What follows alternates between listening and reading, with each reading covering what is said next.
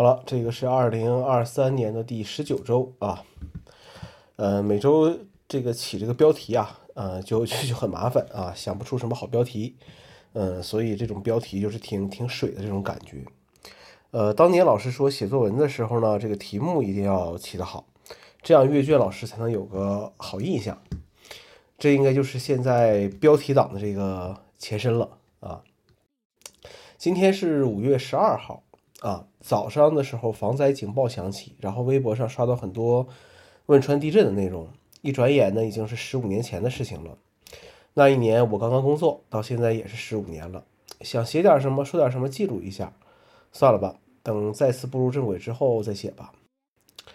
呃，这周呃，Google I O 二三啊，没啥说的。Google 的设备对我的吸引力是越来越小了。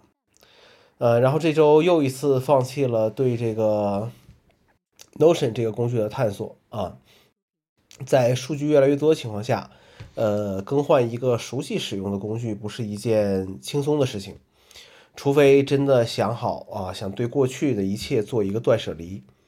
呃，这也造成了现在很多工具啊，包括软件、硬件这些东西，呃，可以对一些老用户反复的割韭菜。呃，当然了。当我没有那么多呃营养茁壮成长之后，他们也就割不到我了。iPad OS 有了 Final Cut Pro 和 Logic Pro 又能怎么样呢？对很多人来说还是没什么特别的影响。呃，这让我想起了当年三星 Note 二十的发布会啊。在目前看来，专业的事情还是交给专业的设备去做吧。玩票可以啊，可以做几个视频来引流，但是真正干活，目前还是会有些这个问题的。但未来可期啊！我已经期待很多年了。主力设备每隔几年也会在 iPad 和 Mac 之间切换，现在看来就是想希望这个 iPad OS 十七能不能再让我切换到 iPad 作为主力设备了。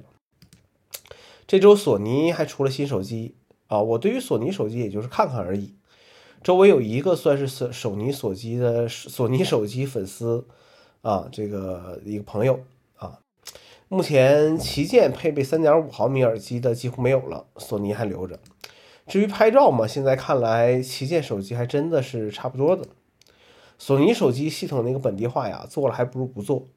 有时候想想，它装个没有本地化的版本，说不定都比现在的更好用呢。反正用的人也不多，真正买的人也会折腾这些东西。真正真金白银自己买索尼手机的用户啊，那是比买 Pixel 还更有信仰的。这周学了一个新的词语，叫做“电子榨菜”啊，就是指那些在吃饭时候看的书或者是视频。我上网一查，这个词语出现的非常早了啊，感觉自己又落伍了。你们吃饭的时候都会看什么书或者视频呢？我最近的电子榨菜是这个《羊毛战记》，就是 Apple TV Plus 上面这个《末日堡垒》的原著小说啊。别问我改编的剧集怎么样，我没有订阅 Apple TV Plus。看这个小说的时候啊，脑子里面构筑的场景和游戏这个辐射避难所就很像了，很有画面感。呃，本周的人类观察者是一位健硕大哥带着电脑，引发我的思考是：目前要是想买一个电脑的话，对于电脑本身你会看重什么？一定要有 USB-A 接口吗？